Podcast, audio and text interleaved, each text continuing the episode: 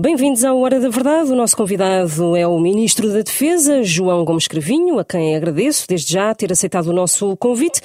Sr. Ministro disse no domingo, dia 27, à RTP, acreditar num fundo de racionalidade na liderança russa. Ainda consegue, a este momento, repetir o mesmo? Disse que Putin está desorientado Manifestamente, e desde logo muito obrigado pelo convite para cá estar, desde, é evidente que eh, a guerra não está a correr de acordo com os planos e, portanto, uma desorientação eh, é, é, sentiu-se logo nos primeiros dias e continuamos a sentir, acreditamos aliás, que os planos estão a ser reconcebidos eh, à medida que os dias vão avançando. Agora, o fundo de racionalidade continuamos por descortinar porque eh, parece-nos que esta aventura é uma aventura que eh, Putin está condenado a perder. Eh, mesmo que eh, tenha sucesso no campo de batalha, eh, não terá capacidade para manter a Ucrânia sob seu controle.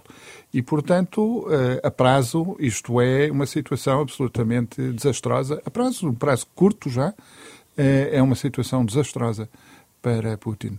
Por, por causa da, das sanções? Por causa das sanções, sanções têm um impacto muito mais significativo do que a maior parte dos comentadores imaginavam eh, sobre a economia russa, sobre a vida uh, na Rússia, uh, que obviamente fará com que as pessoas pensem se a sua liderança está de facto a ser prudente e inteligente, isso por um lado, mas mesmo no campo militar dentro da Ucrânia há enormes dificuldades, isso é muito palpável, e essas dificuldades tenderão a aumentar com o tempo, na medida em que as reservas uh, russas, reservas militares, uh, são, são reservas, enfim, de, de segundo nível. A Putin será obrigado a pôr em campo cada vez mais uh, militares recrutados que estão a fazer o seu serviço militar e não profissionais, e obviamente que isso origina um desgaste militar muito grande. Portanto, tanto do ponto de vista militar, como do ponto de vista económico, como do ponto de vista político, antevejo que a situação uh, vai correr muito mal para a Rússia.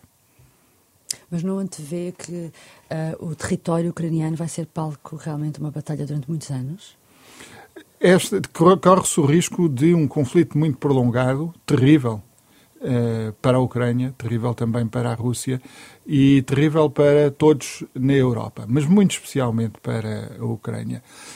É certo e seguro que este conflito não se resolverá uh, num futuro breve, a não ser que uh, Putin faça aquilo que, enfim, que não parece muito provável, que é anunciar um cessar-fogo e começar a retirar as suas forças da Ucrânia. É a favor de um estatuto especial para a Ucrânia na União Europeia, como por exemplo o PST já vai sugerir? Isso Bom, ajudaria é, alguma coisa? Isto é uma matéria mais do, do meu colega uh, Augusto Santos Silva, do Ministério de Negócios Estrangeiros. Um, o que me parece claro é que uh, a urgência uh, do momento não é discutir o longo prazo, isto é, qual o papel da Ucrânia em relação à União Europeia. Isso é uma matéria, nós temos a nossa própria experiência, eh, em que passaram, creio que, nove anos entre o pedido de adesão e a entrada. Sim, mas aqui seria um, um, estatuto especial precisamente para contornar essa, uh, esse tempo longo que é sempre exigido num processo de adesão. Mas eu, eu, creio que a entrada na União Europeia é um processo uh, moroso e complexo por virtude daquilo que significa. E, portanto, não, não vejo que seja possível, com uh, uma simples alteração de designação, ultrapassar uh, uhum. as imensas complexidades técnicas de um processo de adesão. Isto para não falar de, do óbvio. o processo de adesão requer unanimidade dos 27 Estados-membros. Eh, ora, estamos muito longe de ter essa unanimidade. Temos, no entanto, uma, uma unanimidade muito clara em relação à necessidade de apoiar a Ucrânia eh, face à agressão da Rússia. Eh, o presidente Zelensky já assumiu que a NATO não está preparada para receber a Ucrânia como membro da, da, da NATO. Este recuo muito recente traz vantagens para as negociações com, com a Rússia?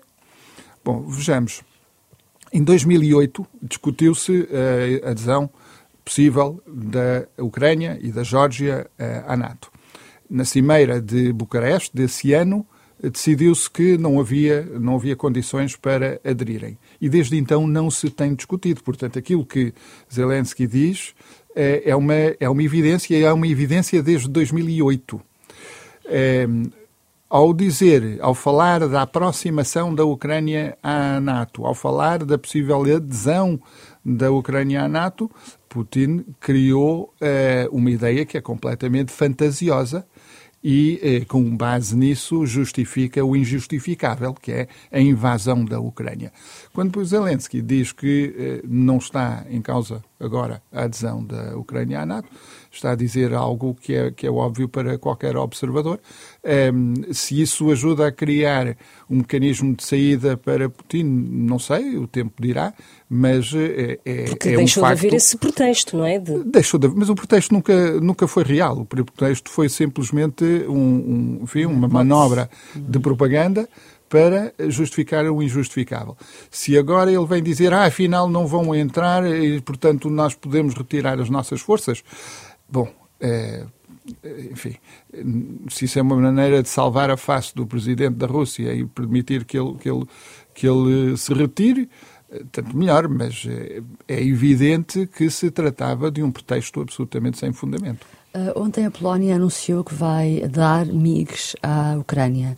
Isso não pode desencadear uma resposta de, da Rússia, uh, uma vez que Putin está sempre a avisar que qualquer ajuda da NATO, porque a Polónia é um país da NATO, uh, se bem que só, uh, só manda os, as aeronaves, não é? Não, são, não manda efetivos militares, mas acha, não há nenhum risco de que isto possa ser interpretado do lado da Rússia como uma intervenção da NATO e que possa suscitar uma resposta?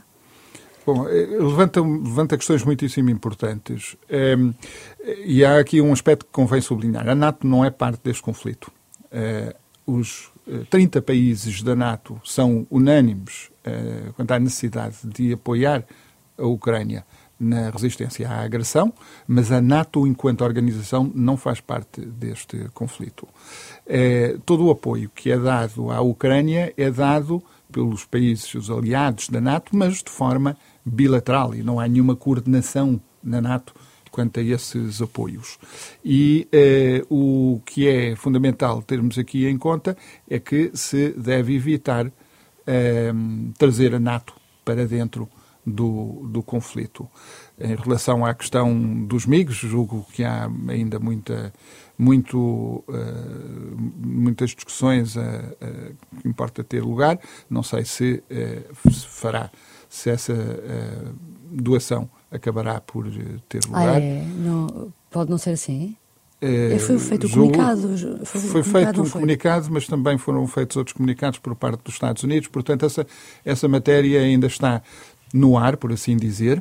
Mas, independentemente disso, o certo é que não se trata de uma doação da NATO. Sim, é da Polónia. Trata-se de uma proposta bilateral e vamos ver se há condições até logísticas para fazer uh, com que esse material chegue sem uh, pôr em causa Uh, sem, sem, envolver a NATO. Quando fala, só, desculpa, quando fala só desse comunicado dos Estados Unidos, é o quê? Uh, os Estados Unidos ofereceram-se para oferecer outro material de, para substituir essa oferta? É, é Não, houve comunicado durante, do, da parte do, dois comunicados, um da, do Pentágono, outro do Departamento de Estado, uh, durante a noite, a dizer que essa matéria ainda, enfim, ainda carecia, carecia de muito, de muita, muito apuramento e que, inclusive, o do Pentágono diz que julga não haver condições.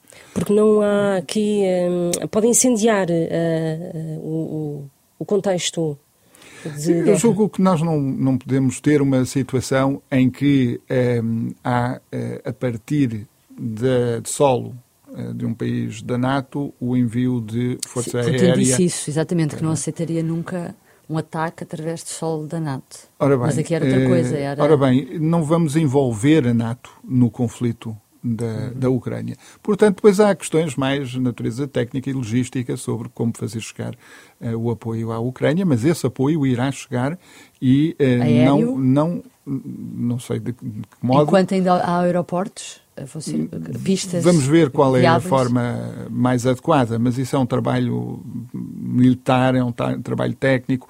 Aquilo que diria é que eh, nós não abdicaremos de apoiar a Ucrânia enquanto houver esta agressão eh, da parte russa. Em relação a Portugal, eh, Quantos militares ao certo é que Portugal pode mandar para a Roménia? Já se, já se falaram nos 174 efetivos eh, da Companhia de Atiradores Mecanizada. Uh, há possibilidade de, a prazo, este número aumentar e para onde é que vão ao certo? É, é possível. Nós estamos numa situação que é muito dinâmica. Uh, e, uh, e, e, vamos, obviamente, acompanhando aquilo que são os pedidos que são feitos. Neste momento é, é, é essa, essa companhia que está é, decidida e que irá para o sul da Craiova, Roménia. que é longe da, da, Sim. da é, fronteira. É longe da, da, fronteira, portanto não, não há aqui nenhuma, nenhuma possibilidade de envolvimento. E o objetivo é um objetivo dissuasor, isto é, o objetivo é dizer à uh, Rússia, atenção, que os países da NATO têm eh, eh, capacidade de reação e, portanto, o melhor é nem pensar em eh, qualquer tipo de incursão num país da NATO, neste caso na Roménia, mas também em relação aos outros países eh, limítrofes da Ucrânia e eh, os países bálticos. Agora, a situação é dinâmica, vamos, eh, Portugal é um, é um aliado solidário e vamos eh, ver, eh, à medida que apareçam, se aparecerem, novos pedidos de apoio se temos condições de corresponder. Há material que também está a ser organizado para enviar, eh, material militar por parte de Portugal. Que material é que é esse ao certo? E eh, eh, como é que está a chegar ao terreno, à Ucrânia? Como é que esse material português está a chegar à Ucrânia? Bom, o material é de natureza, por um lado, defensiva, proteção individual, como capacetes e, e uh, coletes, antibala. Uh, por outro lado, também material ofensivo, espingardas, granadas de morteiro, enfim, um conjunto de, de material ofensivo. Mantém-se o mesmo material daquele comunicado? Sim, é, sim é a natureza houve, do não material. Alteração. A natureza do material não, não sofreu nenhuma alteração. E, e, o material está a ser enviado, parte já, uh, já foi e parte uh, ainda não foi, mas irá uh, num futuro próximo. E conseguem ter a garantia de que chega lá? Isso, conseguem monitorizar isso? Sim, sim. Temos mecanismos para saber o que se passa com, com o material, enfim, até ao momento da sua entrega. Como é que é a entrega? Há a possibilidade de nos dizer essa, essa, como é que decorre essa operação? Essa é uma matéria que também os russos têm muita curiosidade em conhecer e, portanto, eu preferia não, não aprofundar. Uh, para além disso, uh, estão a ser treinados efetivos portugueses para a NATO Response Force, que ainda não foi ativada, que, é, uh, que se fala dos tais que pode ir até 1521 militares. isso está, está a acontecer e, portanto, caso seja necessário, a NATO chama e Portugal está pronto a responder. Sim, a NATO Response Force é uma força de resposta, como o nome indica, que tem vários níveis de prontidão e Portugal participa este ano, em 2022, Portugal faz parte da VJTF, que é a, a, força de maior prontidão. E, portanto, nós temos, quanto a isso, 1049 uh, militares uh, disponíveis para ir num, num futuro muito próximo.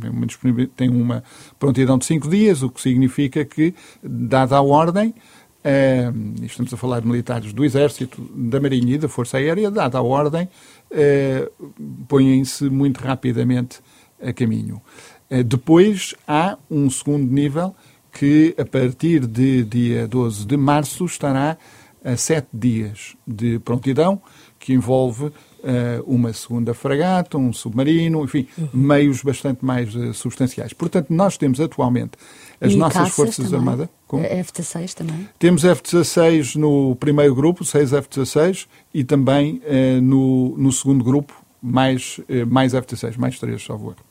Uhum. E, portanto, o que posso dizer é que nós temos atualmente as nossas Forças Armadas num estado de elevada prontidão, eh, estamos a, a, gerir de acordo com aquilo que são os nossos eh, compromissos.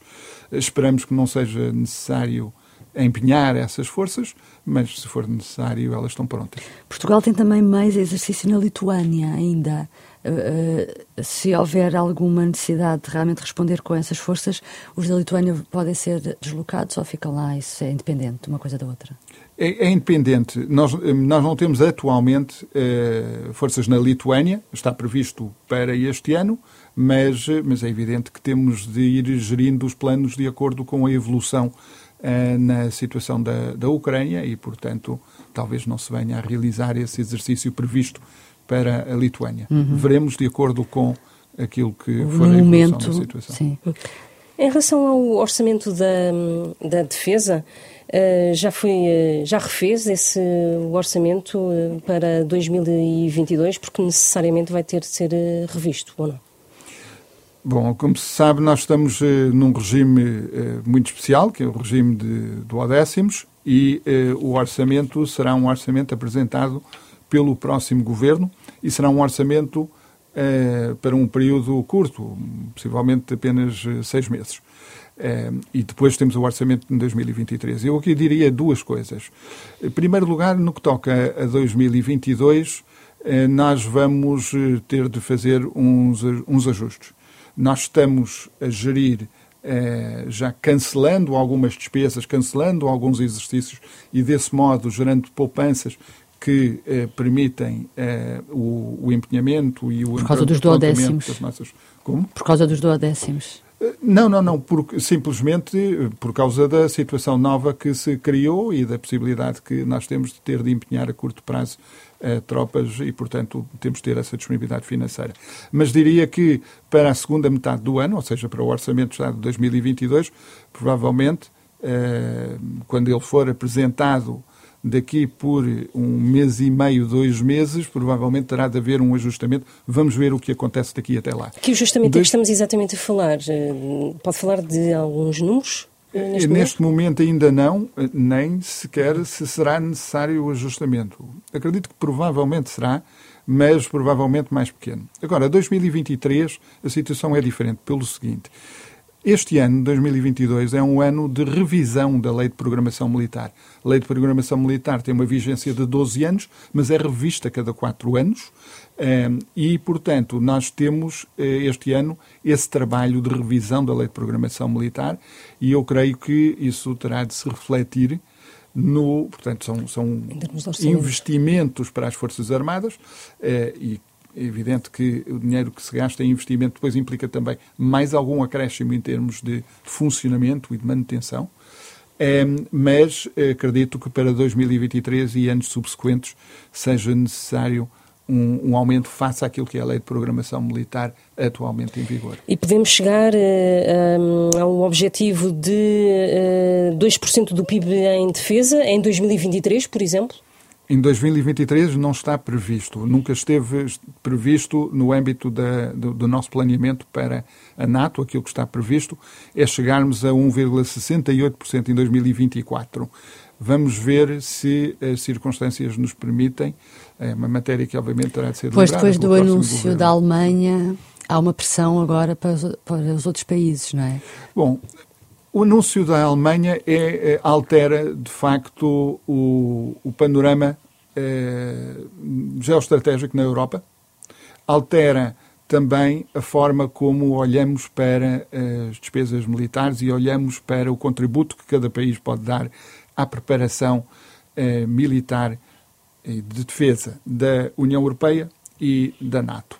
Portanto, admito que eh, seja um gesto de natureza transformativa eh, e há outros países que também já anunciaram, a Dinamarca, países bálticos, que vão aumentar a curto prazo as suas despesas Acha militares. que Portugal não, não, não deverá acompanhar esses 2% em breve? Vai haver uma cimeira da NATO também? Vai haver uma cimeira da NATO no final de junho é? e eu penso que esse é um momento adequado para uh, Portugal fazer anúncios de, de médio e longo prazo, se não for já no programa de governo do próximo governo. Mas eh, julgo que o nosso objetivo de eh, 1,68% do PIB em despesas militares até 2024 e depois não há outros compromissos depois disso, julgo que terá de ser repensado, se não para 2024, pelo menos para os anos subsequentes. Sim, fazer um calendário para se caminhar gradualmente para os 2%, como agora caminhamos para 1,6%. Sim. É? é? isso sim, que, está, sim. que defende? Sim. E, uh, e obviamente que a situação atual, em que a insegurança na Europa aumentou, quando aumenta a insegurança, tem de aumentar o investimento em segurança. Quando disse que numa recente entrevista temos que nos preparar para um mundo diferente, estava a falar disso, diferente em que sentido? Para uma maior militarização? Uma maior eh, capacidade de eh, nos defendermos enquanto União Europeia e enquanto NATO. Aliás, esta crise veio demonstrar de forma muito interessante aquilo que Portugal tem sempre defendido, que é que a União Europeia, à medida que vai desenvolvendo a sua identidade europeia de defesa, eh, deve fazê-lo de uma forma que é complementar e não concorrencial em relação à NATO. E uh, a complementariedade das duas instituições vê-se, por um lado, pelos diferentes instrumentos que podem pôr em campo em caso de crise. E no caso da, da Ucrânia, nós vimos que a NATO estabelece de forma muito clara que há uma linha vermelha que é eh, o território da NATO e em relação a esse território haverá eh, defesa e que eh, não deve, as forças russas não devem imaginar outra coisa. Mas, por outro lado, por si só isso não seria suficiente e os instrumentos à disposição da União Europeia, nomeadamente instrumentos económicos, permitem ter uma capacidade de penalização, de impor custos muito elevados uh, à Rússia e, e, acredito a prazo de o, de, de o obrigar a repensar. E, portanto, agora, esta uh, complementaridade tem de ser, também de ser equacionada em termos uh, geográficos, porque nós verificamos que há algumas circunstâncias que poderão ter um impacto na segurança da União Europeia. Estou a pensar, por exemplo, no problema de instabilidade no Sahel, mas que já não estão no radar imediato da NATO. E é natural que a União Europeia deva desenvolver os mecanismos, eh, inclusive de natureza militar, para saber responder a essas circunstâncias. Isso quer dizer que seria favorável a um exército comum europeu? Não, Houve agora uma sondagem que diz que a população de vários países da, da União Europeia é favorável a mais investimento e cooperação nessa área. Mais investimento, sim, mais cooperação, sim. É um exército comum, não se pode chamar exército comuns. comum, é isso? Não, é que esse é um termo, nome. não, esse termo implica algo que nós não consideramos eh, apropriado, que é eh, uma especialização, em que, eh, por hipótese, o país A fica com eh, forças de infantaria, o país B desenvolve a sua força aérea, e isso não faz, a nosso, eh, no nosso entender, nenhum tipo de sentido. E, aliás, quando Portugal aderiu à cooperação estruturada permanente, a chamada PESCO, da União Europeia, a Assembleia da República, nas suas deliberações sobre a matéria, disse que, sim senhor, que apoiava a entrada de Portugal nesse mecanismo de concertação, mas desde que não conduzisse a Forças Armadas as únicas da União Europeia. Faz sentido Portugal continuar a ter Forças Armadas suas próprias, sim, sem qualquer dúvida, eh, mas também faz sentido que haja uma concertação cada vez mais intensa, eh, uma capacidade de interoperabilidade das nossas forças com outras europeias e também a redução da disparidade de, ehm, de, capacidades que nós temos. Nós temos dezenas na Europa, dezenas de, ehm, carros de combate diferentes. Não faz sentido que não haja o investimento uhum. eh, num carro de combate que seja comum. Isso Portanto, há caminho a fazer. Isso leva-me ainda a outra pergunta que tem a ver com números e com a opinião pública, que é se Portugal aumentar, uh, caminhar para os 2% do PIB para a defesa, podemos chegar a uma situação em que o Ministério da Defesa, o orçamento do Ministério da Defesa, torna-se, pelas contas que nós fizemos, metade uh, do Ministério da Educação. O que eu lhe perguntava é, do ponto de vista da opinião pública, acha que a opinião pública portuguesa está preparada para aceitar uh, uma, um, estes esta proporção de números? Uhum. É, pronto, não fiz essas contas, mas aqui é a seriam questão... 4 milhões, o orçamento da, da educação anda, não chega aos 8, uh, claro que pode também crescer, não é? Mas é mais ou menos metade, seria mais ou menos metade. A questão, a questão aqui é a seguinte, nós temos de olhar para uh, o investimento na defesa como um investimento e de duas maneiras. Em primeiro lugar, é um, é um investimento necessário para a nossa, a nossa segurança. Precisamos de uh, ter capacidade para participar solidariamente nos esforços da NATO, dos esforços da União Europeia e também naquilo que são as nossas necessidades bilaterais. Uh, mas também queria chamar a atenção para o seguinte: as nossas indústrias de defesa são cada vez mais relevantes e cada vez mais capazes. E eh, uma parte significativa do investimento em despesa é investimento feito na nossa economia. Desde logo, os salários para os eh, nossos militares, mas muito para além disso também todo o trabalho que é feito de aprontamento, hum, portanto, de, de geração de prontidão das nossas forças é investimento que fica em território nacional e eh, as indústrias de defesa a OGMA, por exemplo, ehm, que é, que é uma parte muito importante dos nossos novos aviões, futuros aviões de transporte, o KC-390, ehm, eh, a OGMA é, é um dos, enfim, tem uma participação muito significativa. As fábricas de Évora eh, também têm uma participação muito significativa. Portanto, eh, também no Alfeite há aqui uma grande capacidade para utilizarmos mais e melhor o Alfeite. o PCP está a dizer que podemos ganhar dinheiro com a guerra. Não, é, estou a dizer que nós temos necessidades. Seria magnífico que vivêssemos num mundo em que não há nenhuma necessidade de termos armas, termos forças armadas. Mas esse mundo não existe. Pelo menos nesta terra, quem sabe noutra. Mas, é, e portanto, é, sendo assim, vamos ver de que forma é que o nosso investimento em defesa pode também gerar retorno para a nossa economia e cada vez mais vai gerando retorno. Repare-se, as indústrias de defesa eh, são aquelas que eh, estão na vanguarda da tecnologia. Empregam eh, pessoas altamente qualificadas, são geradoras de exportações e, portanto, pode ser eh, benéfico para a nossa economia ter maior investimento em indústrias de defesa e uma das coisas que eu tenho procurado fazer ao longo destes três anos é precisamente estimular uh, o melhor desenvolvimento das nossas indústrias de defesa. Agora, ou seja, o investimento também tem retorno para a economia, não pode uhum. ser visto apenas como dinheiro que é gasto e que já não pode ser gasto em outro sítio porque tem efeitos multiplicadores. É isso. Só, só para terminar, deixa-me só fazer aqui uma questão que é, uh, nos últimos anos a proporção do orçamento da defesa tem sido 80%, mais ou menos, 80% do dinheiro gasto em pessoal, 11% em investimento e 9% em operações.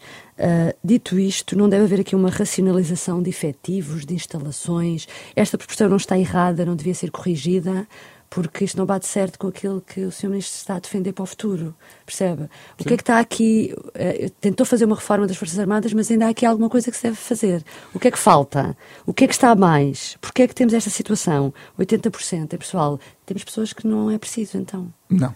Não é o caso. O que nós temos, efetivamente, é um, uh, um investimento insuficiente em operações e manutenção. Portanto, no é funcionamento. Esse... Uh, vamos ter de investir mais esse, nesse, nesse item, tal como temos de eh, investir mais também na área da, do investimento, ou seja, da aquisição de novos equipamentos. Dito isso, quer dizer, importa recordar, nós estamos com o maior ciclo de investimento nas Forças Armadas desde o 25 de Abril. A nossa lei de programação militar eh, não tem igual nos anos, eh, nos anos anteriores, nos anos antes de 2019, quando se fez esta lei de programação militar. Portanto, há um investimento significativo.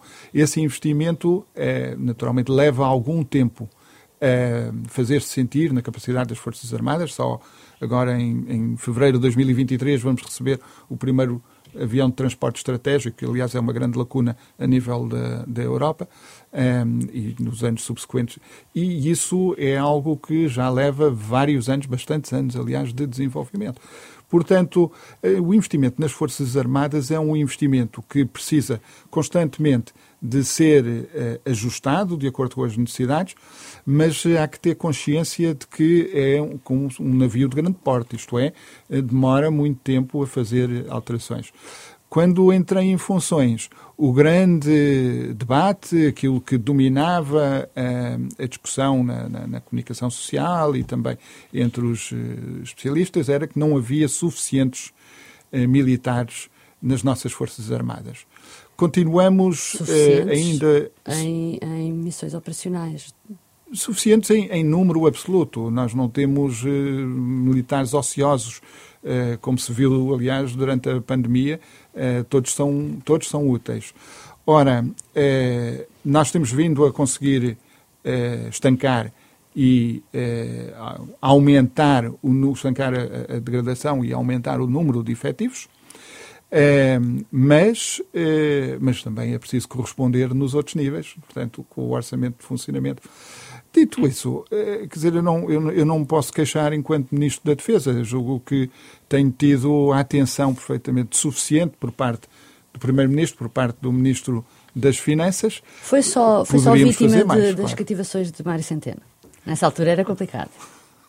Todos, todos nós, obviamente, no governo, solidariamente somos vítimas do, dos, das cativações. Mas, eh, de, por outro lado, também temos plena consciência de que eh, há múltiplas necessidades e uma das necessidades é, evidentemente, a credibilidade em termos eh, financeiros internacionais, e isso Portugal conquistou e, e julgo que esse ponto está mais do que adquirido por parte das instâncias europeias, que são as mais significativas para nós. Sr. Ministro, gostava de fazer-lhe algumas perguntas mais políticas em relação a este, a inclusão desta, desta guerra. Se pode mudar aqui, pode fazer com que se mantenha na pasta da, da defesa e trocar um pouco as voltas do que se tem dito em relação ao seu futuro político e no governo, ou transitar, por outro lado, para o Ministério dos Negócios Estrangeiros, que também é sabido que também é um, um posto que gostava de ocupar.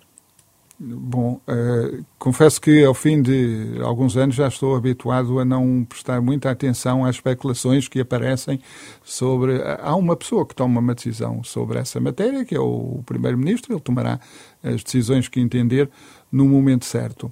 Agora, uh, sobre uh, a questão que colocou quanto a esta conjuntura que vivemos, diria o seguinte: nós temos Forças Armadas muito eh, organizadas, eh, estabelecidas eh, e que permitem ter toda a confiança na continuidade, quem quer que seja o ministro.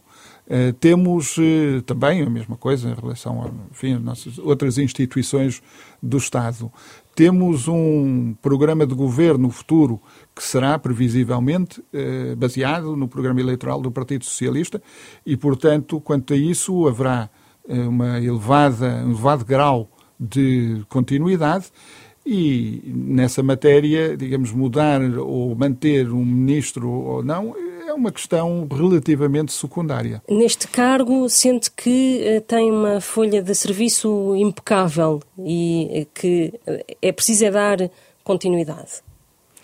Bom, diria que o trabalho que tem vindo a ser feito ao longo destes anos é um trabalho que terá continuidade. Estou muito confiante disso por conhecer bem aquilo que é o programa eleitoral do, do Partido Socialista. Eh, e essa continuidade acontecerá independentemente de quem seja a pessoa eh, à frente do Ministério. Mas eh, em relação a, hum, futuro, ao seu futuro político, Uh, gostava de manter-se neste, neste posto ou outro, uh, está disponível para outros uh, cargos? Estou disponível para aquilo que o Primeiro-Ministro entender. Candidatei-me a deputado pelo distrito de Setúbal, com muita honra, e, e, naturalmente que essa candidatura reflete uma disponibilidade para dar o contributo que puder dar, que aquilo, contributo que o Primeiro-Ministro entender ser o mais relevante hum. para uh, esta futura etapa, que, são, que, é um, que é uma etapa muito exigente a todos os níveis, uh, em termos, de termos da, da, estabilidade política do, do país e em termos do quadro internacional. E vê uh, que o Presidente da República, Marcelo Rebelo de Sousa, possa ser uma força de bloqueio ao seu nome para uh, ocupar cargos no governo ou isso não está em causa? Não, de forma alguma. O Presidente da República exerce as suas funções, tem-no feito ao longo destes anos de uma forma muito coordenada com o governo, quando ele está de acordo, diz que está de acordo, quando não está de acordo, fala com o primeiro-ministro sobre a matéria e, portanto, tudo isto tem uma grande naturalidade e correção institucional e não, não, não passa, creio eu, por qualquer tipo de uh, referência ou reflexão sobre nomes de indivíduos que devem estar aqui ou ali. Mas houve aqui algum atrito eh, implícito, pelo menos, eh, em relação ao Ministério da Defesa, ao Ministro da Defesa e o Presidente da República. Isso foi manifesto em relação ao um, eh, almirante, vice-almirante Gouveia Melo na sua nomeação, na sua transição para a chefia militar. Aquilo que aconteceu, julgo que o próprio Presidente da República esclareceu de forma inequívoca na altura.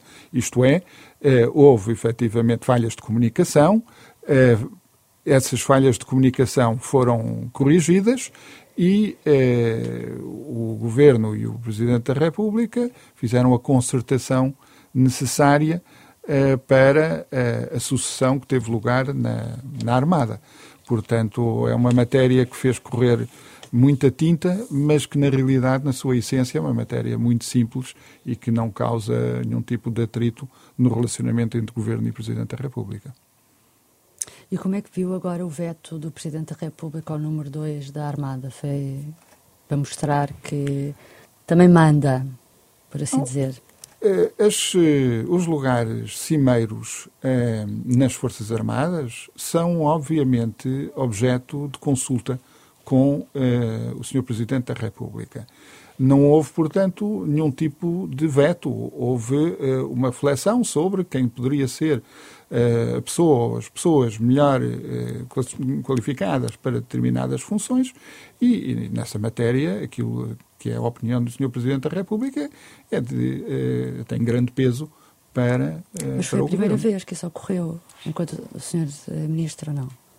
Não, em todas as circunstâncias, o, o Presidente da República eh, é consultado eh, e eh, dá, a sua, dá a sua opinião e depois disso há, obviamente, um, uma procura sistemática também por parte do Governo de corresponder, de encontrar um, o consenso. Então não foi a primeira vez, não foi a primeira vez que isto aconteceu. O, o Presidente da República é sempre consultado, é sempre consultado, não há nenhuma nomeação das, dos lugares de topo nas Forças Armadas, mesmo aquelas que não passam Uh, pela nomeação por parte do Presidente da República, uh, não há nenhuma nomeação que o Presidente da República não seja consultado. A falha de comunicação pode ser entre as, aquelas chefias intermédias que depois falam com o Presidente da República ou há um contacto direto com o Presidente da República e as falhas de comunicação são eh, diretamente com o Presidente da República? Nas questões importantes é evidente que não, que não há mensageiros, há, um, há uma comunicação direta